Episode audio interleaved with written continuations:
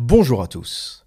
Aujourd'hui, nous allons parler d'un combat idéologique qui a marqué le XXe siècle. Combat entre deux grandes théories socio-économiques, j'ai nommé le capitalisme d'un côté et le communisme de l'autre. On va tenter de comprendre quelles sont les différences fondamentales entre ces deux idéologies, même si pour beaucoup elles sont évidentes, et on va également tenter de répondre à pourquoi le communisme s'est effondré, peut-il revenir sous une autre forme, et le capitalisme, malgré ses dérives, est-il le seul système que les humains savent produire? Sans plus tarder, la différence fondamentale entre capitalisme et communisme est que le capitalisme n'a pas été créé, c'est une évolution naturelle, organique des échanges humains. Le libre-échange de marchandises existe avant même que le marché n'existe, il existe avant que les États n'existent. Le troc est l'une des premières formes de libre-échange et la première fois que quelqu'un a échangé du sel contre des coquillages ou contre du blé, eh bien il n'y a jamais eu euh, d'état central, de réglementation centrale qui a décrété euh, le prix du sel ou le prix du blé. Ça s'est fait en fonction de la disponibilité de ces matières premières et en fonction euh, des accords que les gens arrivaient à atteindre entre eux. Et aussi loin que l'on puisse le retracer, hein, les premières formes écrites d'échanges comptables, eh bien, ça se passe en Mésopotamie. Vous savez que l'écriture, l'écriture cunéiforme à la base, a été créée pour gérer la comptabilité. On n'a jamais inventé l'écriture euh, pour communiquer ou pour écrire de la poésie euh, ou pour raconter des histoires. À l'origine, l'une des raisons qui a mené à l'apparition de l'écriture, la première forme d'écriture apparue en Mésopotamie, l'écriture cunéiforme, est à la base un système qui permet de tenir les comptes. Et déjà, au travers de ces traces écrites, on pouvait identifier l'existence d'un marché libre, d'un libre-échange entre les humains, et ça existait certainement bien avant l'écriture. Et on peut donc en déduire que le libre-échange de marchandises est quelque part un état de nature chez les humains.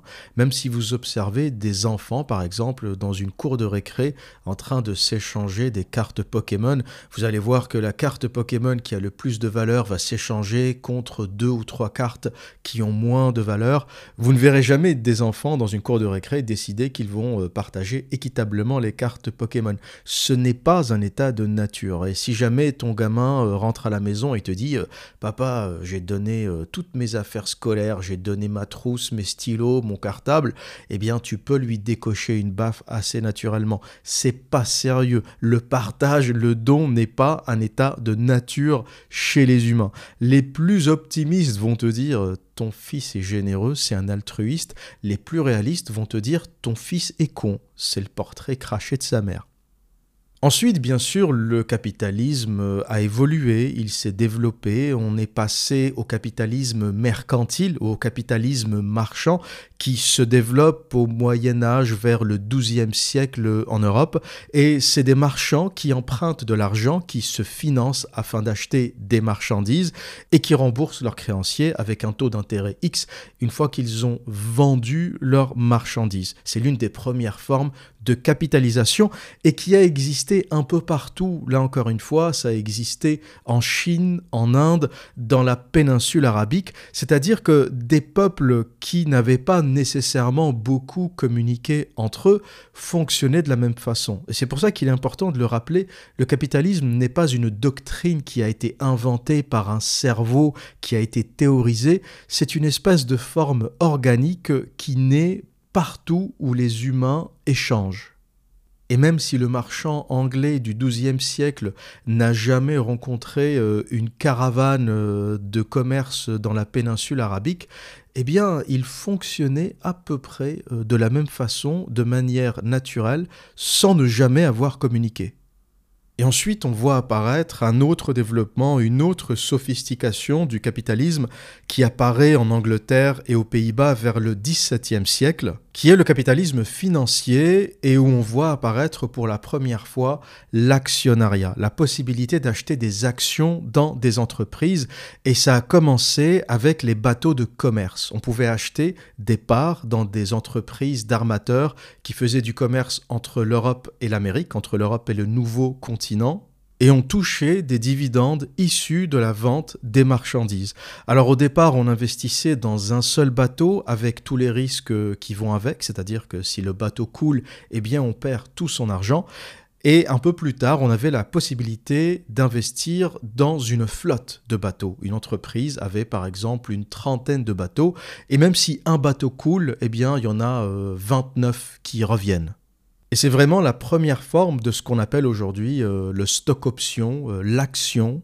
C'est la première fois que des individus peuvent mettre de l'argent dans une entreprise et toucher des dividendes. Et ça a permis un développement phénoménal du commerce parce que les armateurs arrivaient de cette façon à se financer. Les investisseurs qui gagnaient de l'argent et eh bien finançaient de plus en plus ces expéditions et c'est comme ça qu'on a réussi à conquérir le nouveau monde. Et on assiste un peu plus tard à une dernière évolution, le capitalisme industriel, qui naît encore une fois en Angleterre. Hein, lorsqu'il s'agit de finances d'économie, les Anglais et les Hollandais ont quasiment euh, tout inventé.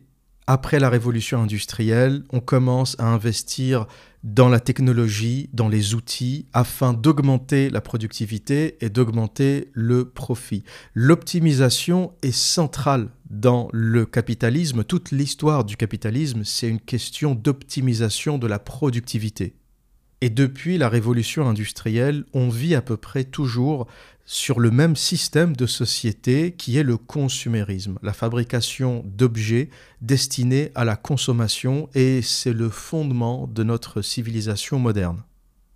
Mais la force du capitalisme s'avère aussi être son défaut.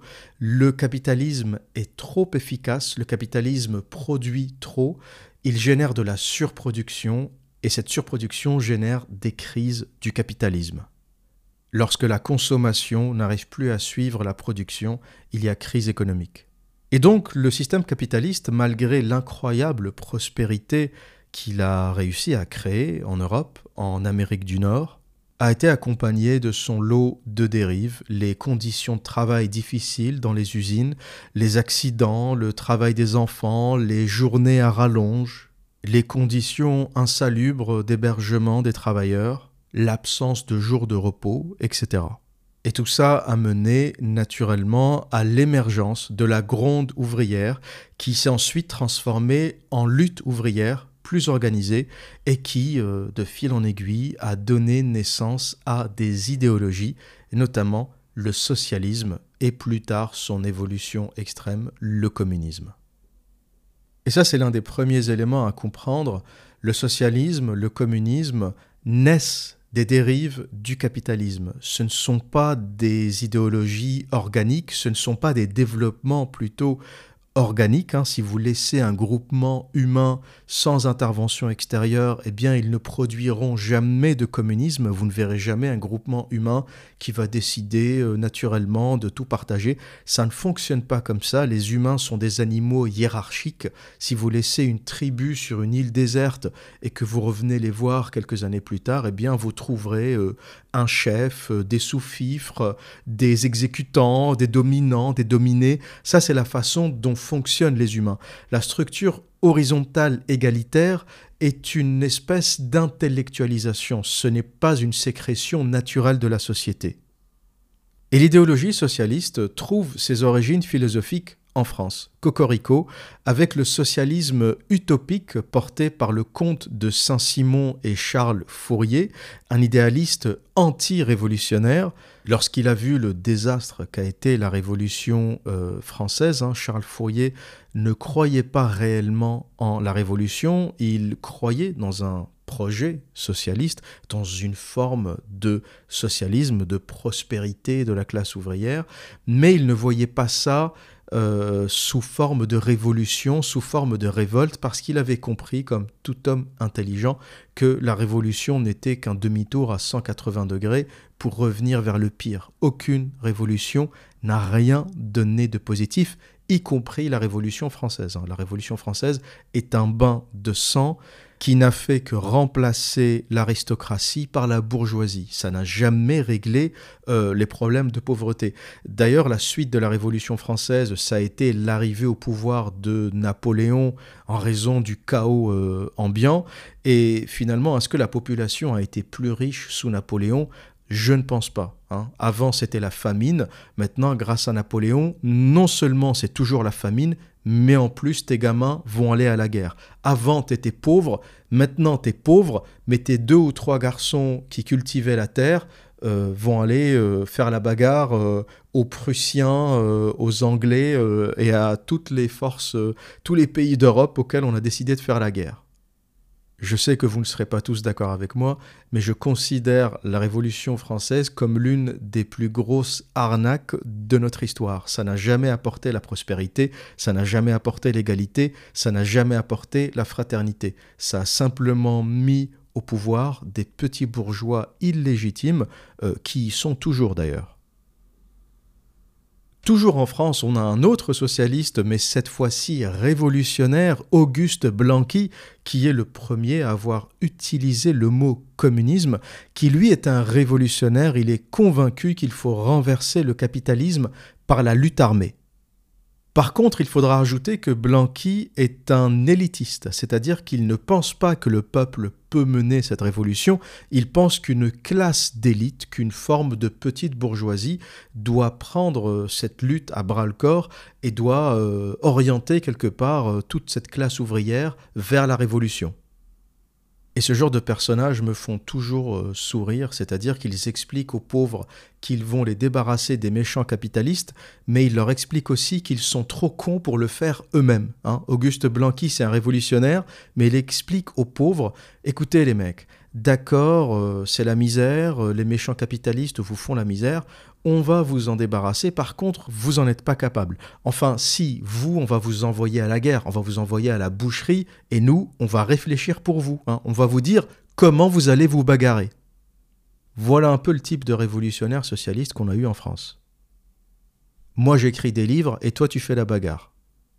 Et tout ça nous amène au XIXe siècle et à Karl Marx et son œuvre majeure, Le Capital, où il fait une critique légitime du capitalisme. Et c'est ça qu'il faut comprendre au sujet de Karl Marx.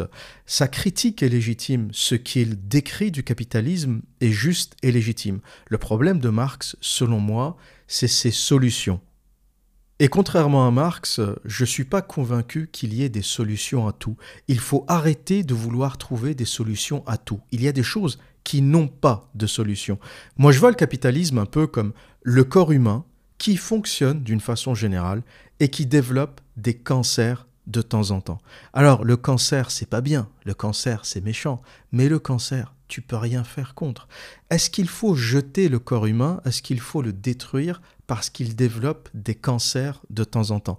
Et c'est comme ça que je vois le capitalisme, c'est-à-dire que on sait que dans 90% des cas, ça fonctionne, on sait que la majorité du temps, ça développe de la richesse, mais on sait aussi que marginalement, ça va avoir des crises, des crises plus ou moins dévastatrices, mais je sais aussi qu'on ne peut rien y faire. C'est un peu un état de nature et c'est là où je diverge avec les idées de Marx, c'est-à-dire qu'il fait un constat et ensuite il veut absolument trouver un remède. C'est un peu comme les médecins ou comme les chirurgiens modernes qui veulent absolument opérer même s'ils savent que tu n'as aucune chance de survie.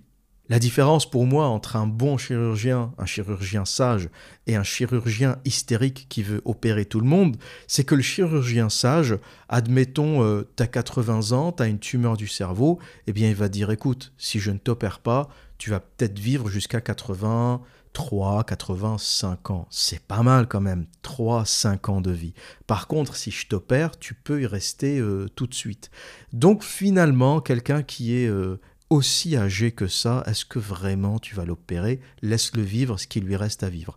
Un chirurgien hystérique, il s'en fout. 80 ans, il va t'opérer le mec. Il s'en fout complètement parce qu'il pense qu'il a une espèce de recette magique ou de savoir magique. Il va t'opérer à 80 piges et tu vas vivre jusqu'à 95. C'est quoi le projet?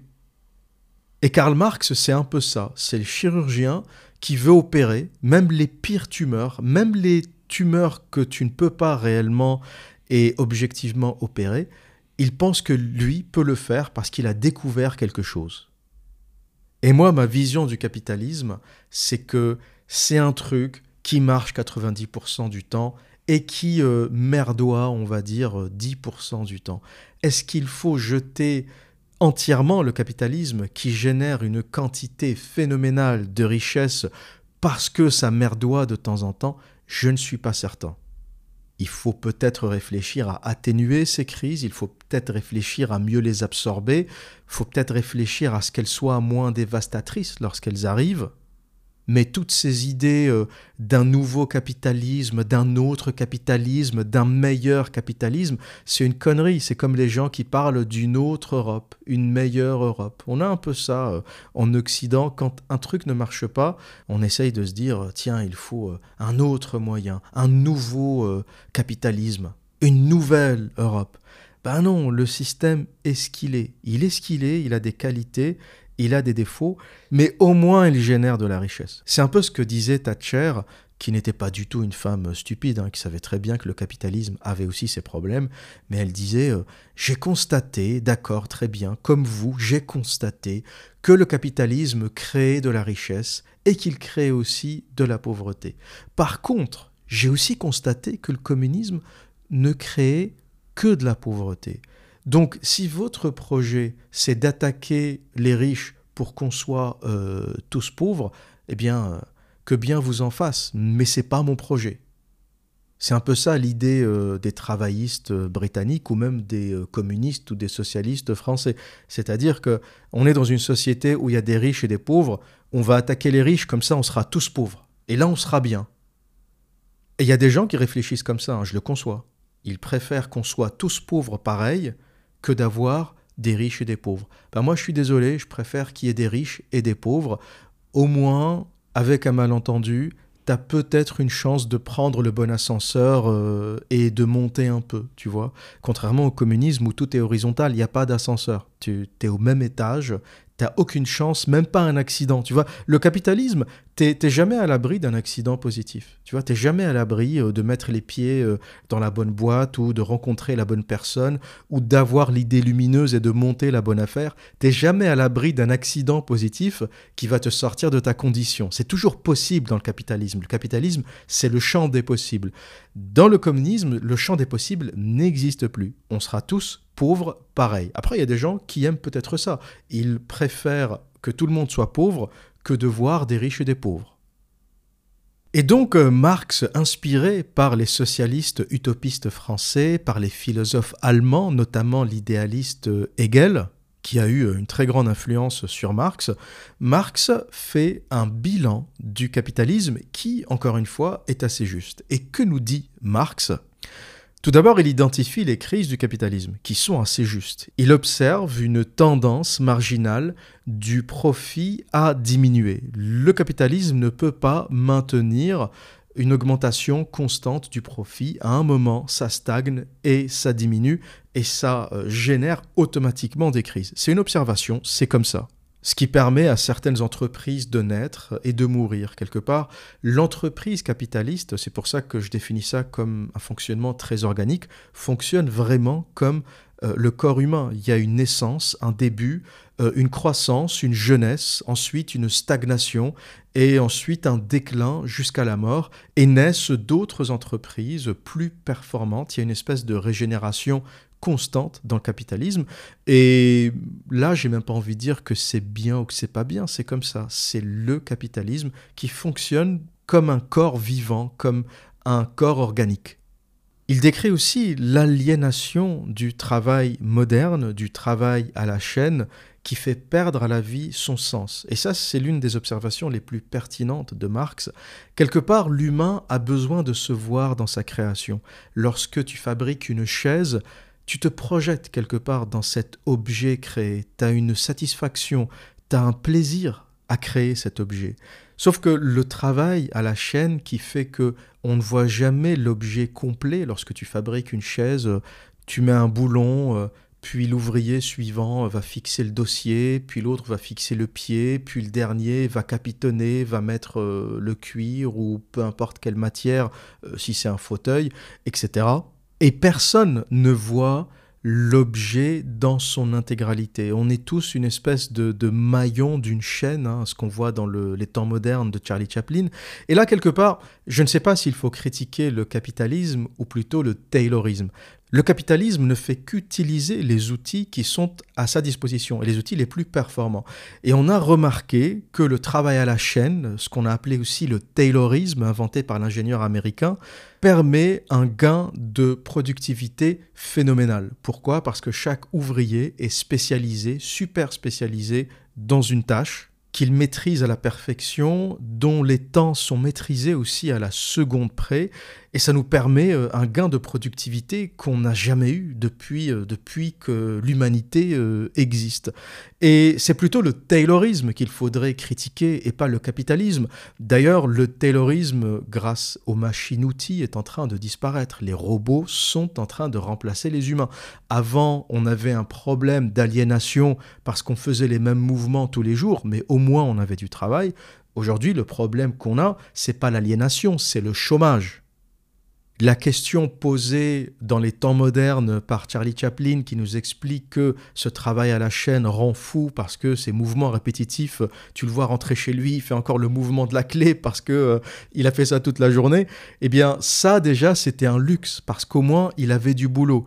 Aujourd'hui, si Chaplin devait euh, faire un film, hein, s'il était encore parmi nous et qu'il devait faire un film, le problème, c'est celui du chômage, parce que les machines, outils et les robots sont en train de remplacer les humains. Et euh, avoir du boulot comme on pouvait l'avoir euh, dans le film de Chaplin, c'est un fantasme aujourd'hui. Il y a des gens qui rêveraient de trouver un boulot dans une usine, mais il n'y en a plus. Et ce problème d'aliénation a disparu parce que le travail est en train de disparaître.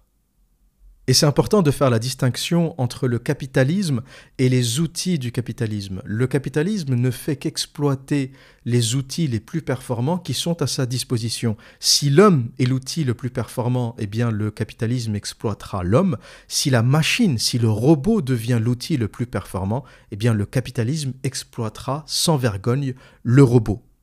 Et c'est pour ça qu'aujourd'hui, euh, des questions telles que celle du revenu universel ne sont pas du tout déplacées et ne sont pas du tout euh, des idées communistes parce que l'efficacité du capitalisme va faire, c'est une question de temps, va faire qu'il n'y aura pas de travail pour tout le monde. Ça va être l'un des plus grands problèmes structurels auxquels on va être confronté.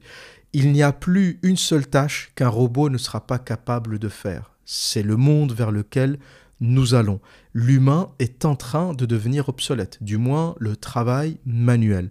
Et la question c'est, que va-t-on faire de tous ces humains? Comment vont-ils se nourrir? Comment vont-ils avoir des revenus? Dans un monde où on n'a plus besoin de l'humain pour produire ou du moins dans un monde où on n'a plus besoin d'autant d'humains pour produire. Qui aura du travail? Les gens qui réparent les robots, qui réparent les machines, les gens qui codent, qui développent les robots, qui développent les intelligences artificielles, peut-être dans la santé euh, pour l'instant, jusqu'à ce que ça soit aussi remplacé euh, par des robots. Ceux qui pensent que ça n'arrivera jamais sous-estiment très largement ce qui est en train de se passer dans le monde de l'intelligence artificielle. Donc ce n'est qu'une question de temps et je pense que ça se fera euh, par cycle. Il y aura d'abord le travail manuel basique et ensuite les robots pourront faire des tâches de plus en plus sophistiquées. Marx critique aussi les crises de l'abondance. Le capitalisme est tellement efficace, tellement productif qu'il finit par produire de l'abondance et qu'il finit même par trop produire, on en a déjà parlé. Et il y a un point que je trouve extrêmement euh, naïf chez Marx. Vous savez que Marx critique le mariage bourgeois. Et là, c'est vraiment, euh, on tombe dans le sujet des rapports hommes-femmes. Marx pense que les bourgeois ne font pas de mariage d'amour parce que leurs mariages sont des mariages d'intérêt, sont des mariages capitaliste et c'est dommage et euh, à cause de l'argent, euh, eh bien il n'y a plus d'amour euh, réel.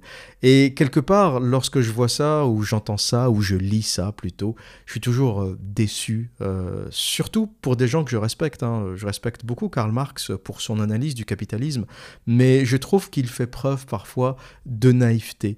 Penser que l'amour authentique existe, penser que euh, les femmes ne sont pas hypergames, penser que le mariage peut être un mariage d'amour, c'est d'une débilité euh, profonde et c'est d'une débilité qui n'est pas digne d'un grand cerveau, d'un grand esprit. Tous les mariages sont des mariages d'intérêt. Et les mariages qu'on appelle mariages d'amour sont des mariages qui ne durent pas. Pourquoi? Parce que la beauté finit par se faner de toute façon, le physique hein, finit par se dégrader, et donc tous les gens qui se sont mariés ou qui se sont mis ensemble en raison de la question du physique ou des performances sexuelles ou tout ce qui est attaché au corps, finalement ne durent jamais parce que on va tous vieillir, on va tous se dégrader, et si tu as épousé ta femme euh, juste parce qu'elle est très belle, bon, au bout de quelques années et au bout de deux, trois gamins, euh, c'est fini, elle va prendre du poids, euh, elle, va, elle deviendra, tu pourras plus la regarder, je te préviens, si tu n'es pas au courant, ça va arriver, c'est comme ça. La femme est un être sacrificiel, elle se sacrifie pour donner la vie et elle se dégrade. Et finalement, les couples qui durent sont des couples qui ne se sont pas bâtis autour du physique, mais autour du projet commun. Ce projet commun, ça peut être la famille, ça peut être le patrimoine, ça peut être l'éducation des enfants.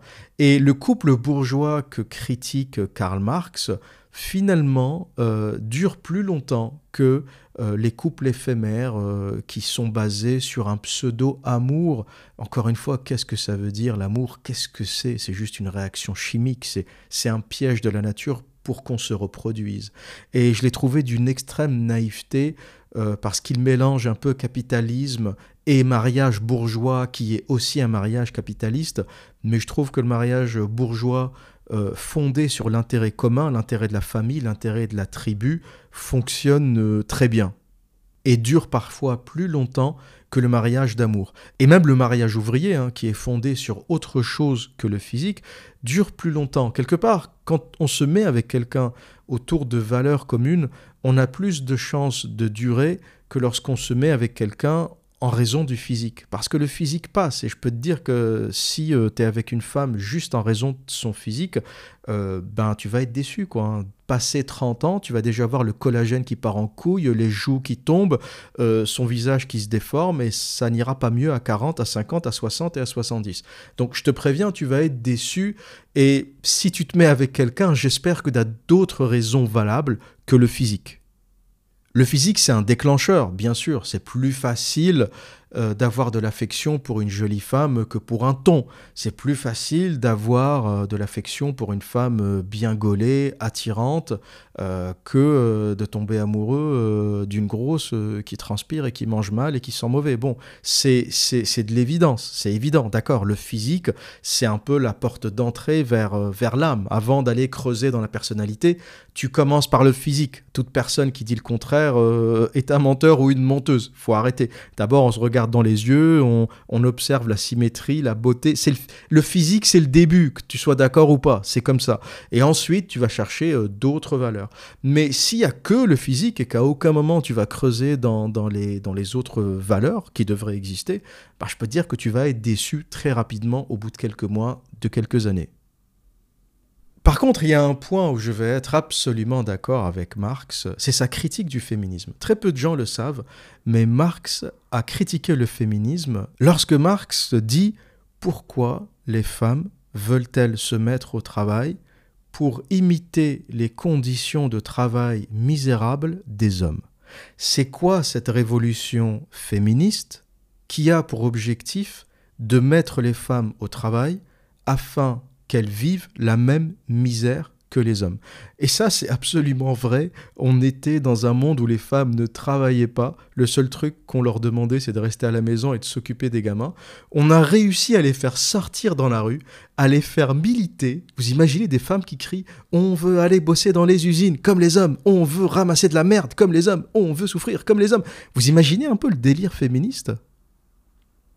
La femme tranquille à la maison, c'est l'homme qui allait bosser, c'est l'homme qui allait à la guerre, c'est l'homme qui crevait, c'est l'homme qui euh, souffrait, c'est l'homme qui vivait ces conditions exécrables de travail dans les usines ou dans les champs. Et là, tu as une idéologie qui s'appelle le féminisme, qui milite pour que les femmes aussi aient le droit de goûter à la misère. Moi je dis, bravo mesdames. J'ai beau chercher ce qui se passe dans la tête d'une gonzesse, j'ai jamais réussi. J'ai jamais réussi et vous n'y arriverez jamais. Vous pouvez lire tous les livres de la planète. Ce qui se passe dans la tête d'une gonzesse est absolument irrationnel. Il n'y a rien à comprendre. C'est un peu euh, la conclusion à laquelle je suis arrivé. Le truc à comprendre avec les femmes, il n'y en a qu'un seul, c'est qu'il n'y a absolument rien à comprendre ne cherche pas, il n'y a rien à comprendre, c'est de l'ordre de l'émotionnel, c'est une idée à 8 heures du matin, une autre idée à 10 heures, une autre idée à midi, une autre idée le soir avant de dormir.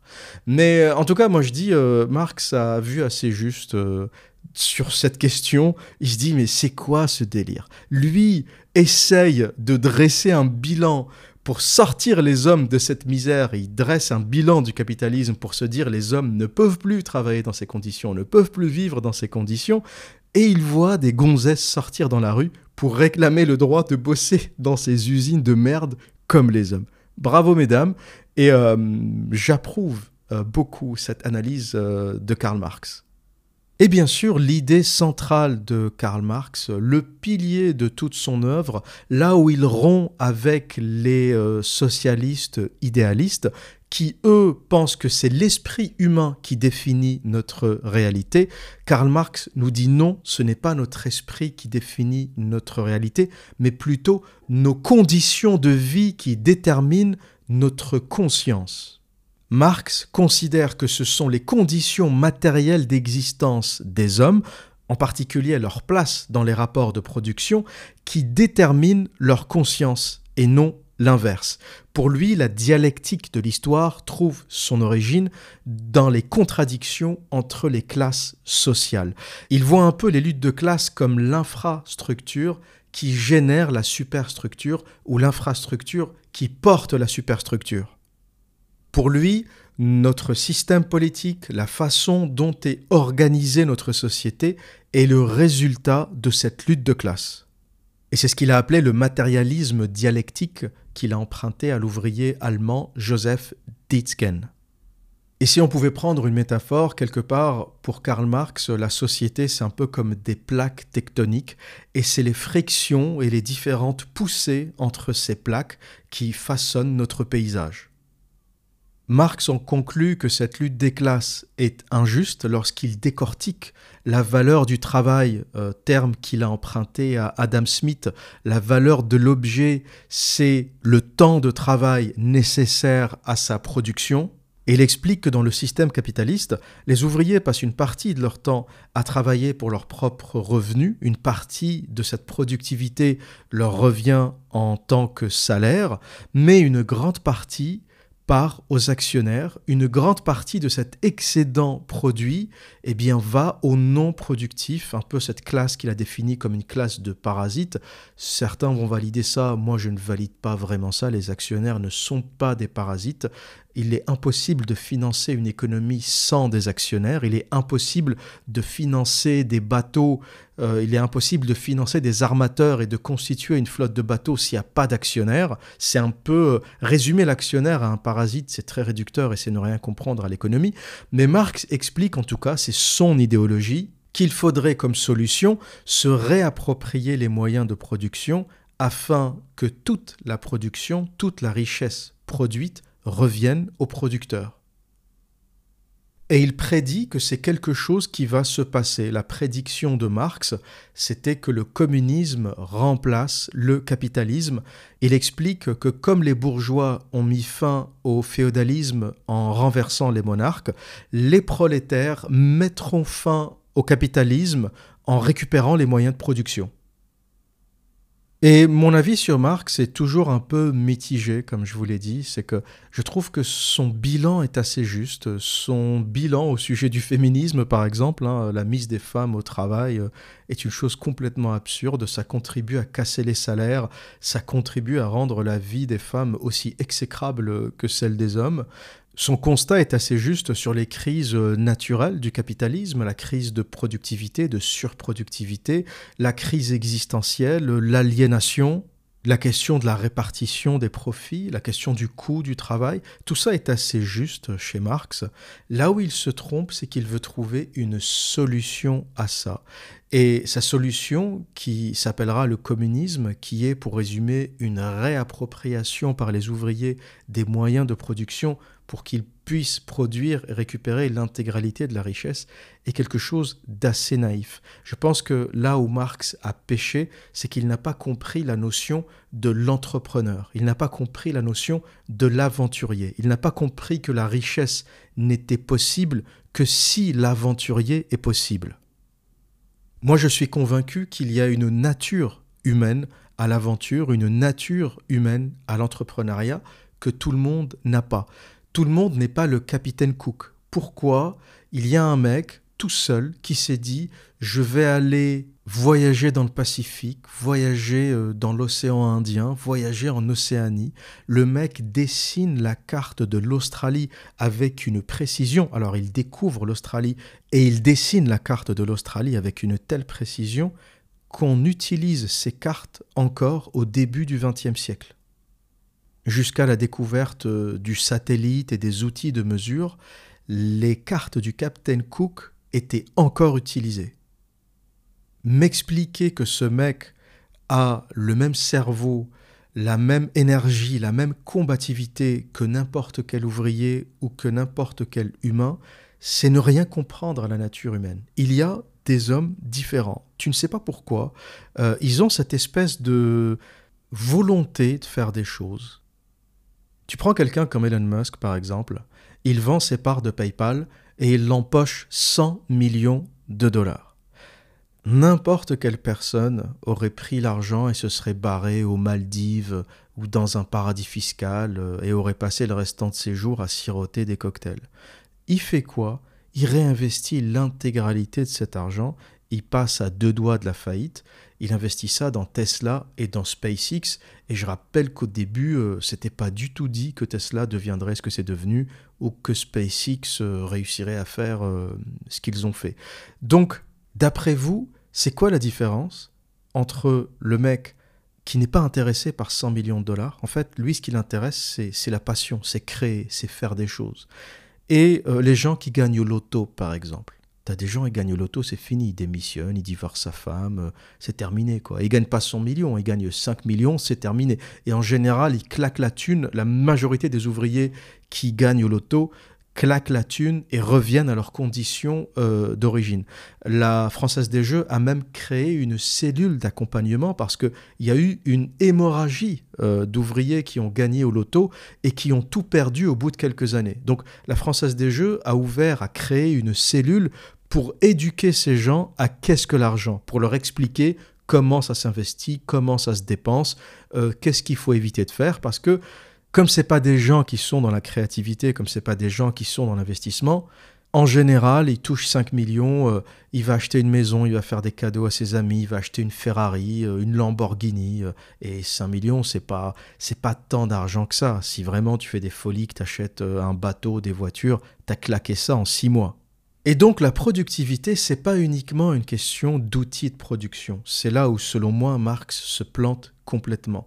Penser que si tu donnes une usine à des ouvriers, ils vont en faire euh, des miracles, c'est ne rien comprendre à ce qui fait l'entrepreneuriat. C'est ne rien comprendre au Captain Cook, à Steve Jobs, à Elon Musk, ne rien comprendre à ce qui se passe dans la tête de ces gens-là, et même euh, en remontant plus loin, je prends des exemples euh, contemporains, mais on pourrait citer euh, Nikola Tesla, on pourrait citer Edison, on pourrait citer Andrew Carnegie, le plus grand milliardaire qui n'ait jamais existé.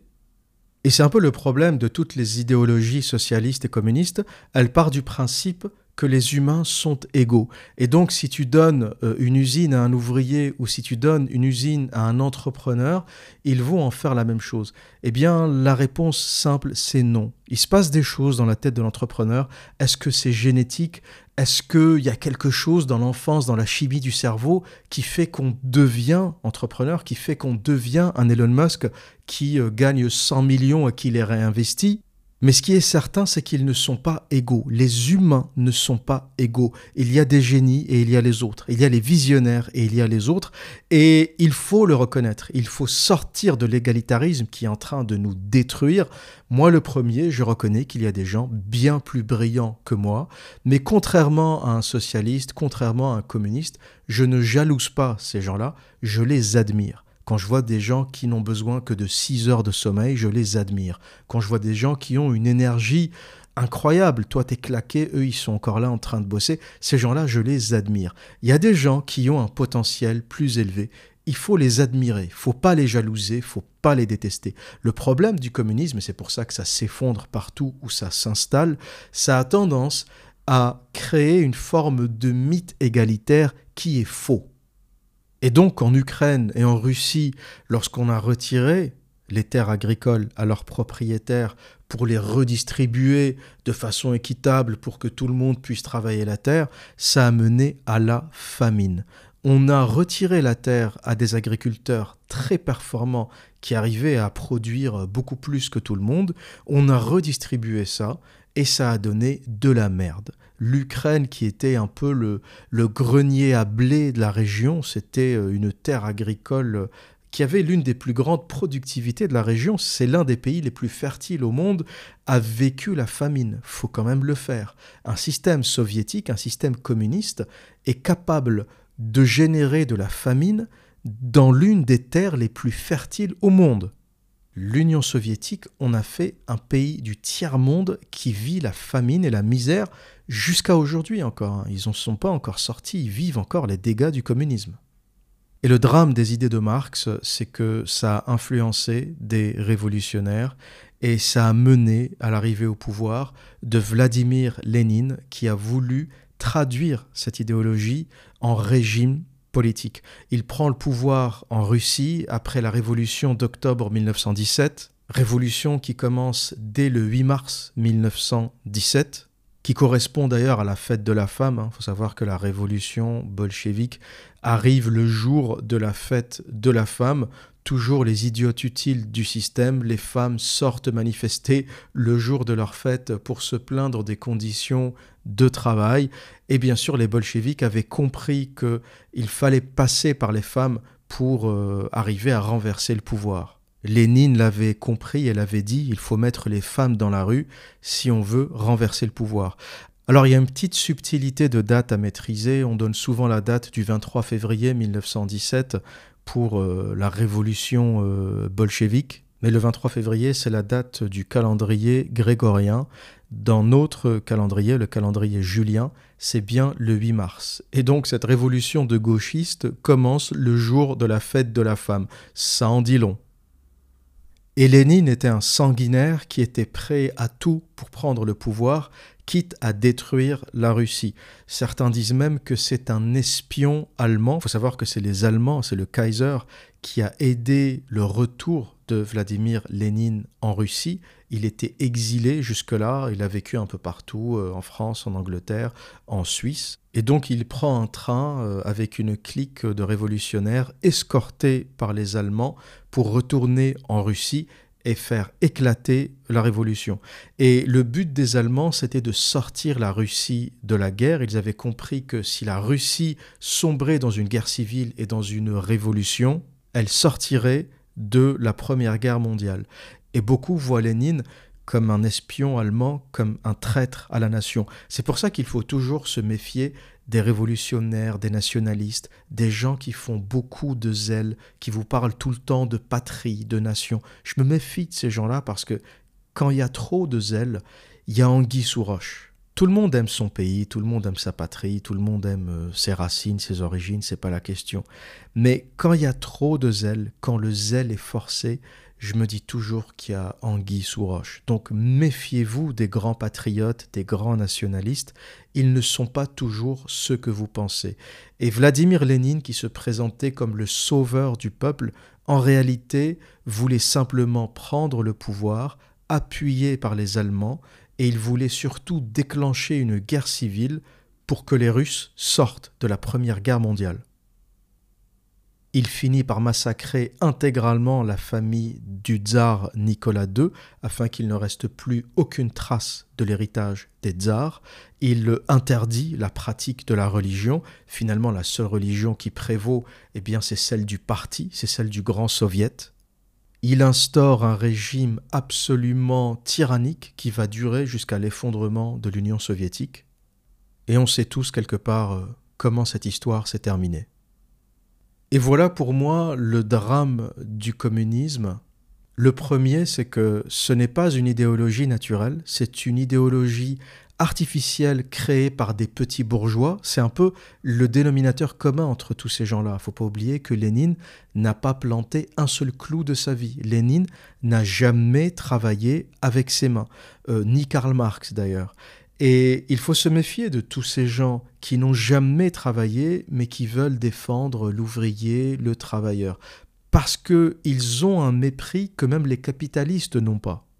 C'est des gens qui sont convaincus qu'ils vont agir pour euh, l'intérêt des ouvriers alors qu'ils n'ont jamais été ouvriers de leur vie. C'est des gens qui ont toujours été des rentiers. Lénine a été un rentier toute sa vie, Marx a été un rentier toute sa vie. D'ailleurs, c'était Engels qui finançait ses recherches. Hein. Marx n'a jamais vraiment gagné d'argent en vendant ses livres. C'était Engels, son ami, qui était aussi un financier, qui était un capitaliste. C'est assez drôle. C'est le capitalisme qui a financé les écrits communistes de Marx.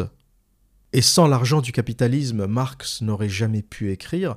Et donc on est dans cette clique de petits bourgeois rentiers en chemise blanche qui n'ont jamais fait de travail manuel de leur vie, qui nous expliquent qu'ils vont aider, qu'ils vont sauver les ouvriers, et finalement l'ouvrier c'est toujours le dindon de la farce, c'est toujours lui qui finit par l'avoir dans le cul, euh, parce qu'il suit ces gens-là, et quelqu'un qui n'a jamais travaillé de sa vie ne pourra jamais régler de problèmes économiques. Marx n'a jamais créé un seul emploi de sa vie. Lénine n'a jamais créé un seul emploi de sa vie. Il a détruit les emplois qui existaient en Russie, en Ukraine et partout dans ce qui est devenu plus tard l'Union soviétique. Il a massacré des savoir-faire, il a détruit des fermes, il a détruit la productivité d'une terre extrêmement riche. Partout où le communisme s'installe, il génère de la pauvreté, pourquoi? Parce que le communisme détruit les créatifs. À chaque fois que tu produis de la richesse, le communisme te l'enlève pour la partager équitablement. Le communiste déteste l'entrepreneur, le communiste déteste le créatif. Or, c'est le créatif qui est le moteur de la société. C'est un peu ça le problème du logiciel communiste. C'est un peu ça qui est en train de tuer l'Europe aujourd'hui. Et ça, c'est pour répondre à la question est-ce qu'une forme de communisme est en train de revenir en Europe? Moi, je pense que oui, sous une autre forme. Tout d'abord, on a un système de taxation qui est extrêmement élevé. La France en tête, un indépendant en France paye entre 65 et 70% d'impôts. Et là, je parle d'impôts sur le revenu. Je ne parle pas de la TVA, qui est un impôt euh, indirect collecté sur tout ce qu'on achète. Je ne parle pas de la taxe habitation. Je ne parle pas de la taxe foncière. Quand tu cumules toutes les taxes que paye un indépendant, on doit être à 80% d'imposition. Même un salarié, d'ailleurs en France c'est assez drôle, on se plaint tous des salaires bas en France. Mais les salaires en France ne sont pas bas. Il faut arrêter. Regardez le début de votre fiche de paye, regardez ce que vous paye votre patron avant de payer ses charges sociales et regardez ce qui reste en bas de la fiche de paye. Ton salaire qui finit à 2000, à la base il démarre à 4000 ou à 4200 les salaires sont extrêmement élevés en France. Ce que payent les patrons, c'est les salaires les plus élevés d'Europe. Sauf que entre le brut, brut, hein, ce qui sort de l'argent de ton patron, et ce que tu reçois, tu te fais nettoyer par une entité qui s'appelle l'État. Et donc le criminel, c'est pas le patron, c'est pas le capitaliste, c'est l'État, celui qui purge les gens, celui qui massacre les gens, celui qui taxe quasiment tout. La TVA de 20%, c'est 20% plus cher sur tous les produits de consommation. C'est pas le capitalisme qui a imposé ça, c'est le communisme. Pourquoi je devrais payer 20% plus cher les produits que j'achète? Pourquoi? Pour financer quoi? Pour financer qui? Et aujourd'hui, dans des pays euh, socialistes comme la France, on a réussi à détourner l'attention. On a détourné toute l'attention vers les méchants patrons qui, soi-disant, euh, volent de l'argent et ne payent pas bien leurs salariés. Les patrons en France payent très bien leurs salariés. C'est pas de leur faute s'il y a un truc qui s'appelle l'État français et qui vous nettoie, qui vous purge de tout votre fric sous prétexte de vous préparer votre retraite, votre santé. Euh, on vous raconte comme ça tout un tout un, tout compte autour de ce que fait l'État pour vous. Mais je suis désolé, imaginons s'il n'y avait pas d'impôt. Au lieu d'avoir mon salaire à 2000 euros, par exemple, l'État me donne mon salaire brut, ou plutôt me laisse mon salaire brut de 4000 euros et me dit tu te démerdes. Tu payes ta retraite, tu payes ta santé. Ben, je pense que je m'en porterai beaucoup mieux.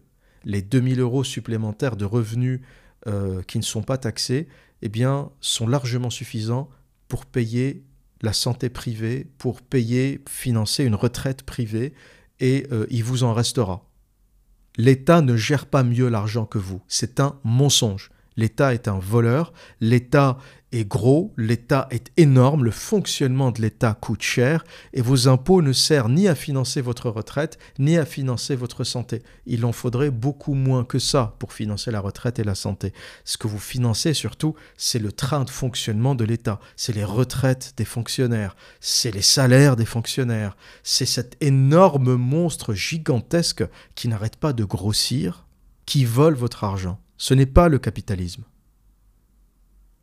Et d'ailleurs, dans les pays où les impôts sont très bas, le capitalisme fonctionne très bien. Il fonctionne très bien en Suisse, il fonctionne très bien à Singapour, il fonctionne très bien à Dubaï, il fonctionne très bien partout où il n'y a pas d'impôts. Et il n'y a pas que le volet financier dans ce retour en force du communisme, il y a aussi le volet des libertés, tout simplement.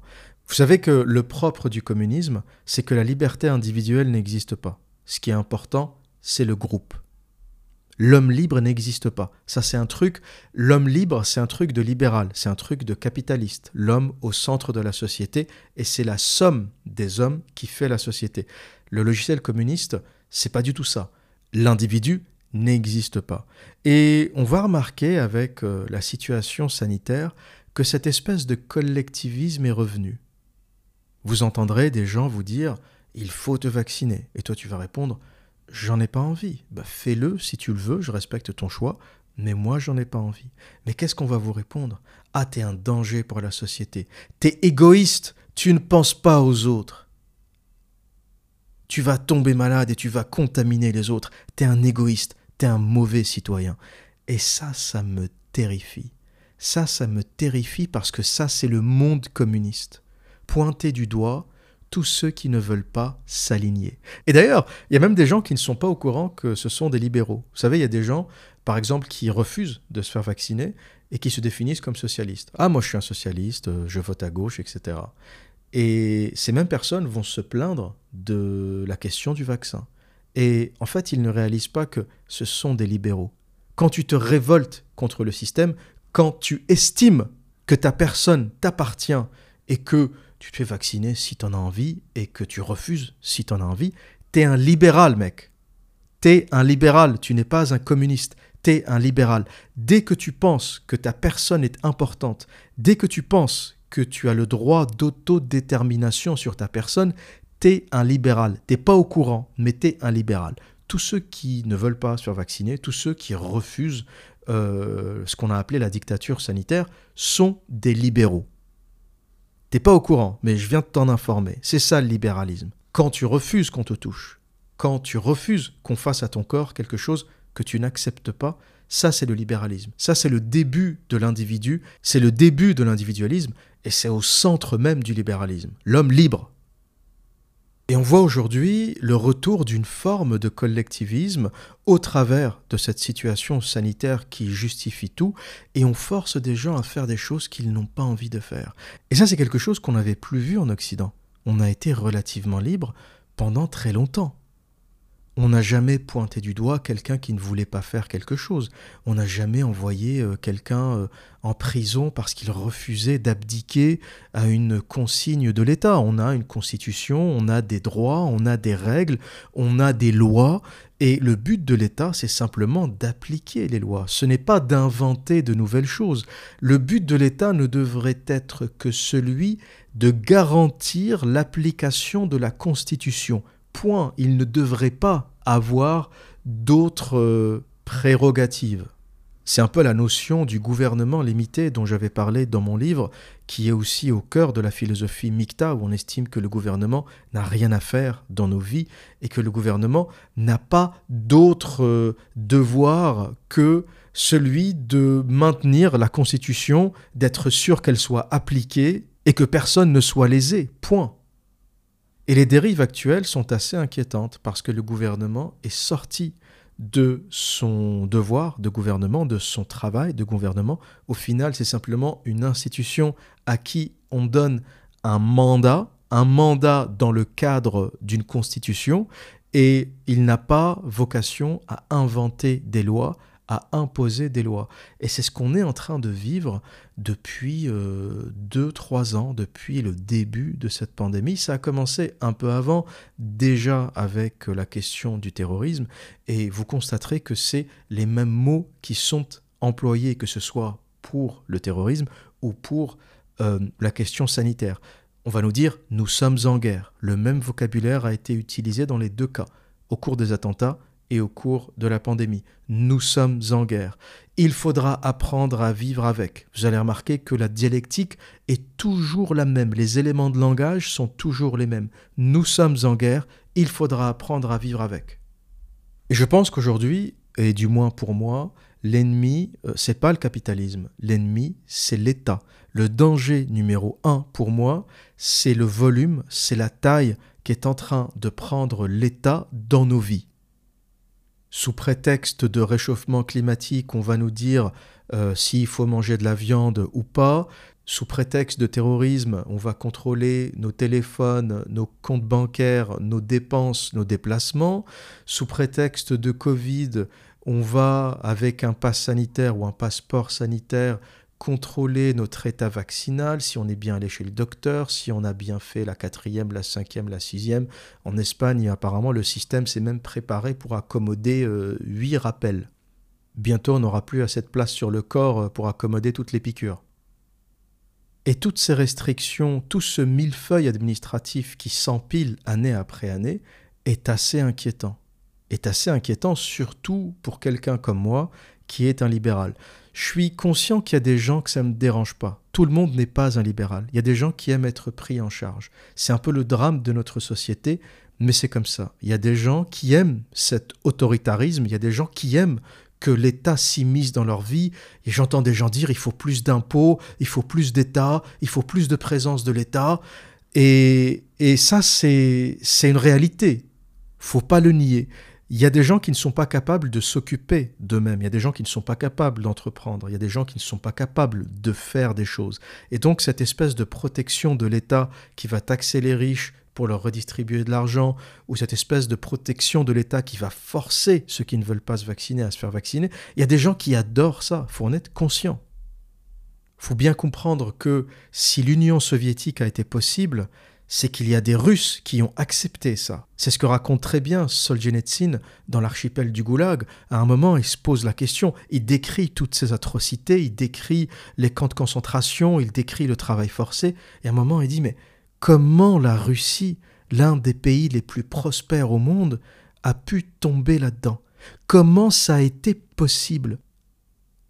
Parce qu'il faut bien comprendre que le parti ne peut rien tout seul même le grand parti soviétique. Si ça été possible, c'est qu'il y a des voisins qui ont accepté de dénoncer leurs voisins de palier, leur famille. Il y a des parents qui ont accepté de dénoncer leurs enfants. Il y a des collègues qui ont accepté de dénoncer les gens avec qui ils travaillaient. C'est-à-dire qu'il y a des gens dans la société qui ont joué le jeu. C'est ça qu'il faut comprendre dans tous les systèmes autocratiques qui s'installent. Ce n'est pas que l'État. Il y a l'État et il y a tous les gens qui acceptent de jouer au jeu parce que dans chaque société, eh il y a cette espèce de base de fragile, de gens qui ont besoin de cette autorité, qui aiment quelque part l'autorité, et c'est ces gens-là qui rendent les régimes autocratiques possibles. Et comme les pays ne sont pas égaux, eh il y a des pays qui ont une base importante de ces gens-là, et des pays euh, qui ne l'ont pas. Il y a des pays qui ont une tendance naturelle au libéralisme. On va voir d'ailleurs qu'en Angleterre, euh, le pass sanitaire n'est pas passé, les gens n'en veulent pas, et au niveau de la Constitution, c'est difficile à faire passer. Donc on a des restrictions, comme en France, mais il n'a pas été imposé dans les hôpitaux, il n'a pas été imposé aux infirmiers, il n'a pas été imposé aux médecins, il n'a pas été imposé euh, pour aller travailler, il est simplement... Euh, un peu imposé pour les voyages. Voilà, si on veut éviter la quarantaine, si on veut éviter les complications de voyage, il faut euh, être vacciné. Mais dans la vie de tous les jours, il n'a pas été imposé. Pourquoi? Parce que la constitution britannique ne le permet pas. Euh, le Royaume-Uni est encore un pays libéral et ce qui se passe en France ou ce qui se fait et ce qui est accepté en Espagne. Hein, L'Espagne a une histoire de dictature avec Franco, donc on sait que les Espagnols ont une tendance naturelle à la soumission. C'est pas facile à écouter si tu es espagnol, mais moi je te le dis, Franco a été possible en Espagne, ça n'aurait jamais été possible en Suisse. La Suisse n'aurait jamais pu accepter où les Suisses n'auraient jamais pu accepter de se faire dominer par quelqu'un comme Franco. Il y a une tendance naturelle à ça en Espagne. Il y a une tendance naturelle à ça dans les pays latins, en Argentine, au Portugal. Tous ces pays qui ont connu des dictatures, ça a été possible parce que leur base de gens soumis est plus importante que ce que ça pourrait l'être en Suisse ou au Danemark ou en Suède par exemple. Et moi, je suis convaincu qu'il y a une ADN des peuples. Les peuples ne sont pas égaux.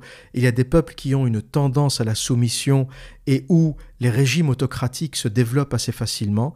Et il y a des peuples qui ont tendance au libéralisme et où, euh, de toute leur histoire, jamais un régime autocratique n'a pris. Un mec euh, comme Lénine, par exemple, en Angleterre, il se serait fait dégager en 15 jours. Le mec qui arrive, je vais vous supprimer les terres, je vais voler euh, les riches pour redistribuer aux pauvres, il se prend deux tartes dans la gueule, il dégage. C'est pas l'histoire de l'Angleterre, c'est des libéraux. Euh, il y a plusieurs siècles de ça, ils ont euh, obtenu un truc qui s'appelle la Magna Carta, c'est pour dégager du fonctionnement du pays euh, tous les aristocrates et tous les nobles. C'est pas pour qu'un demi-demeuré avec euh, des idées euh, collectivistes un peu bizarres vienne prendre le pouvoir. Donc je suis convaincu qu'il y a une ADN des peuples. Les peuples ne sont pas égaux. Certains peuples sont en danger parce qu'ils ont cette tendance à la soumission, ils ont une base de gens soumis qui acceptent l'autorité assez facilement. il y a des peuples qui sont un peu plus protégés parce que leur base est libérale, leur nature, leur tendance naturelle est libérale. Et voilà donc ce que je pense de ces deux idéologies, le communisme et le capitalisme.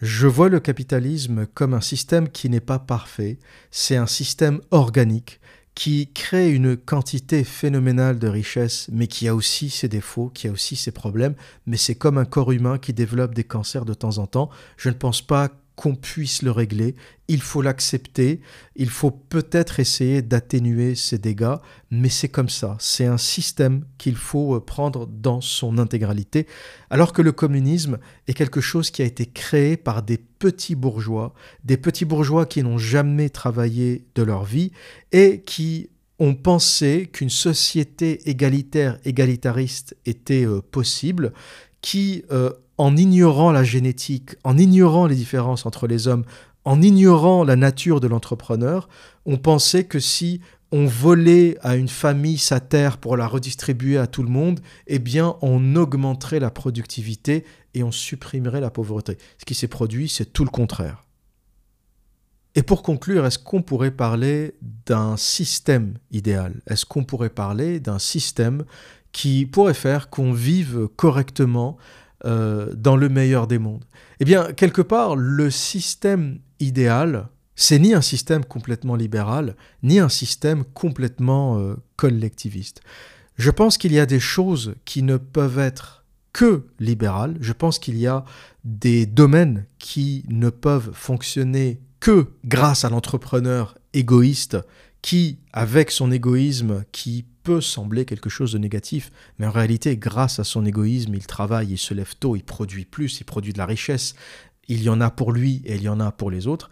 Et il y a des secteurs stratégiques qu'on ne peut que collectiviser parce que la logique marchande ne peut pas s'y appliquer. Et je ne pense pas que la recette soit la même en fonction des peuples.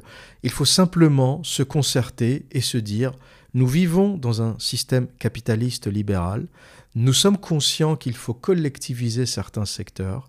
Maintenant, quel secteur on décide de collectiviser? Est-ce qu'on collectivise l'énergie? Eh bien, on peut répondre oui parce que une centrale nucléaire ne peut pas répondre uniquement à la logique marchande parce que ça peut être dangereux, parce que si le gestionnaire décide de faire des économies d'entretien, ça peut exploser. Donc on peut se dire, très bien, une partie, un secteur de l'énergie, la partie nucléaire, va être collectivisée parce que c'est trop dangereux. Ensuite, on peut se dire la santé. Est-ce qu'on collectivise la santé? Certains pays comme la France vont décider que oui, même le Royaume-Uni d'ailleurs, hein, le NHS. Certains pays comme les États-Unis vont considérer que non. Euh, et je ne pense pas qu'il y ait de meilleurs systèmes. Le NHS, par exemple, au Royaume-Uni, euh, c'est de la santé d'État, mais c'est de la merde. C'est de la merde, c'est dramatique. Autant le privatiser. Les Britanniques ne savent pas gérer la santé. Ça coûte une fortune et c'est de la merde. Donc ça, j'ai envie de dire, honnêtement, la santé, du moment que c'est bien fait, que ce soit privé ou public, je m'en fous. Le prix est à peu près le même au final. Hein. Vous regardez euh, ce qui est prélevé sur votre fiche de paye pour financer la Sécu et ce que vous auriez dû payer si c'était gratuit. Euh, je pense qu'on serait pas très très loin euh, dans les comptes. On pourrait se poser aussi la question de l'éducation. Est-ce que c'est à l'État de gérer l'éducation? Les Suédois ont décidé que non. Vous savez, en Suède, vous avez euh, un bon, une espèce de, chèque d'État, et vous allez inscrire vos enfants dans l'école de votre choix. Il n'y a pas de programme scolaire euh, unique, centralisé, généralisé, comme ça peut l'être en France, par exemple. Et, moi, je pense que c'est ça la vraie solution, c'est ça le, vrai système ou le système idéal. C'est-à-dire que le logiciel général, c'est le capitalisme. Il n'y a que ça qui génère de la richesse. faut arrêter le communisme, arrêtez vos conneries. On a essayé, ça a généré de la famine. Si ça vous plaît, allez au Venezuela. Tous les pays communistes ont fini en guerre civile. Donc arrêtez les conneries. Le communisme, ça ne génère pas de richesse. Il n'y a que le capitalisme libéral, il n'y a que le marché libre qui sait générer de la richesse. Ensuite, sur cette base, sur la base du marché libre, on décide ce qui doit être mis collectivement, ce qui doit être géré collectivement. Certains pays vont décider que l'énergie doit l'être, la santé doit l'être, l'école, l'université doit l'être. L'armée, par exemple, la défense des frontières doit l'être. On ne va pas euh, payer des milices privées pour surveiller les frontières, ça ne marche pas. Donc ça doit être nationalisé, la police, etc. Certains pays comme les États-Unis, par exemple, à l'origine, à la fondation des États-Unis, eh bien, à part les frontières, euh, l'armée, la police, il n'y a rien d'autre qui était public. Tout était privé, l'énergie, l'éducation, la santé, tout était privé. L'Amérique, c'est le pays libéral par excellence. Et ça a fonctionné pendant des années. C'est le pays le plus riche et le plus prospère qui n'ait jamais existé. Et finalement, quelque part, c'est un peu le système qui prévaut en Europe, en Amérique du Nord, toutes nos économies fonctionnent sur ce système. On a une base capitaliste libérale qui génère de la richesse. Ensuite, on a un taux de prélèvement plus ou moins élevé en fonction des pays pour pouvoir financer ce qu'on a décidé de mettre en commun. Le problème, c'est que j'observe une dérive de cette collecte, j'observe une dérive de l'imposition qui prélève beaucoup trop de richesses à mon goût, et notamment en France, c'est pour ça que concrètement, je ne peux plus revenir en France. Je ne peux plus revenir parce que si je mets les pieds en France avec mes revenus, je m'expose à un taux d'imposition de 70%. Et si j'ajoute euh, la TVA, euh, les taxes en tout genre, la taxe foncière, la taxe habitation, euh, je vais m'exposer à un niveau d'imposition de 75 pour ne pas dire 80%. À quoi bon se lever le matin? Qu'est-ce que vous voulez que je vienne foutre en France? Je vais y mettre les pieds pour payer 80% d'impôts. Vous êtes des malades, les mecs.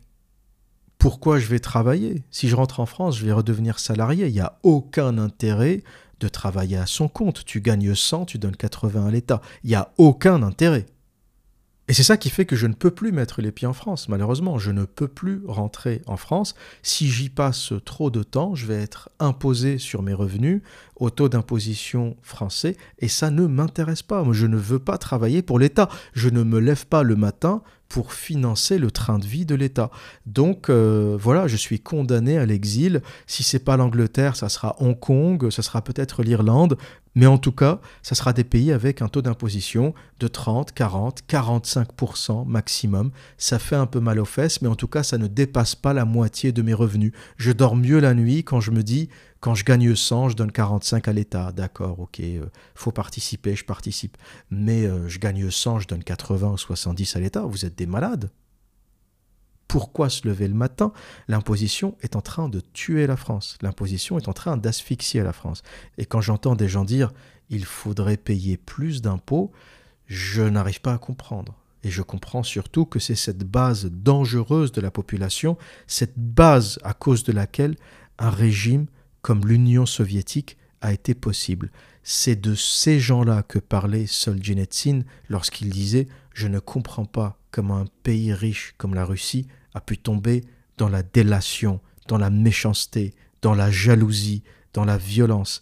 Eh bien, c'est à cause de cette faction de la population qui accepte de dénoncer ses voisins, de pointer les gens du doigt, de détester les riches, les productifs, les créatifs cette minorité toxique de la population qui donne du crédit au gouvernement détruisent les peuples, détruisent les nations. Et moi je suis convaincu qu'il y a un ordre naturel, il y a un ordre des choses duquel il ne faut pas dévier. Et au final, qu'est-ce que la révolution? Qu'est-ce que la révolution lorsqu'on la ramène à sa substance, que ce soit la révolution française, la révolution bolchevique C'est quoi ce grand mot révolution que tout le monde fantasme? Eh bien finalement, la révolution n'est qu'une perturbation de l'ordre établi qui nous ramène toujours à l'ordre établi. Il y a une tendance naturelle du monde contre laquelle on ne peut rien, on arrivera à la perturber pendant un temps avec des idéologies comme le socialisme, le communisme, mais l'homme revient toujours à l'ordre naturel des choses. Pourquoi cet ordre existe? Comment il existe? Quelle en est la raison? Eh bien, c'est des ordres qui sont euh, aussi euh, vieux que la rotation de la Terre autour du Soleil. Pourquoi la Terre tourne autour du Soleil C'est un ordre établi. Point que tu me dises je ne suis pas content, je ne suis pas d'accord, la Terre ne devrait pas tourner autour du Soleil, eh bien quelque part on s'en fout de ce que tu penses. Si on se pose la question mais qu'est-ce qui fait l'ordre établi? Personne n'a réellement la réponse. C'est comme se poser la question Qu'est-ce qui fait la gravité? Qu'est-ce qui fait la rotation de la Terre autour d'elle-même, autour du Soleil? Qu'est-ce qui fait la rotation de la Voie lactée? Quelque part, on ne connaît pas ces raisons. Qu'est-ce qui fait la vitesse de la lumière? On ne sait pas. C'est un ordre établi, c'est un ordre naturel. Et pour moi, le libéralisme, le capitalisme, c'est une forme d'ordre naturel. C'est un peu comme la gravité. Et à chaque fois, on pourra en sortir, en dévier. On va vivre des révolutions, on va vivre des guerres civiles, on va vivre des destructions. Pour au final revenir toujours à ce même ordre établi. La révolution n'est qu'une perturbation de l'ordre établi qui nous ramène toujours à l'ordre établi. Voilà ce que j'avais à dire pour aujourd'hui. Et que dire d'autre? Eh bien, comme à mon habitude, prenez soin de vous et à très bientôt.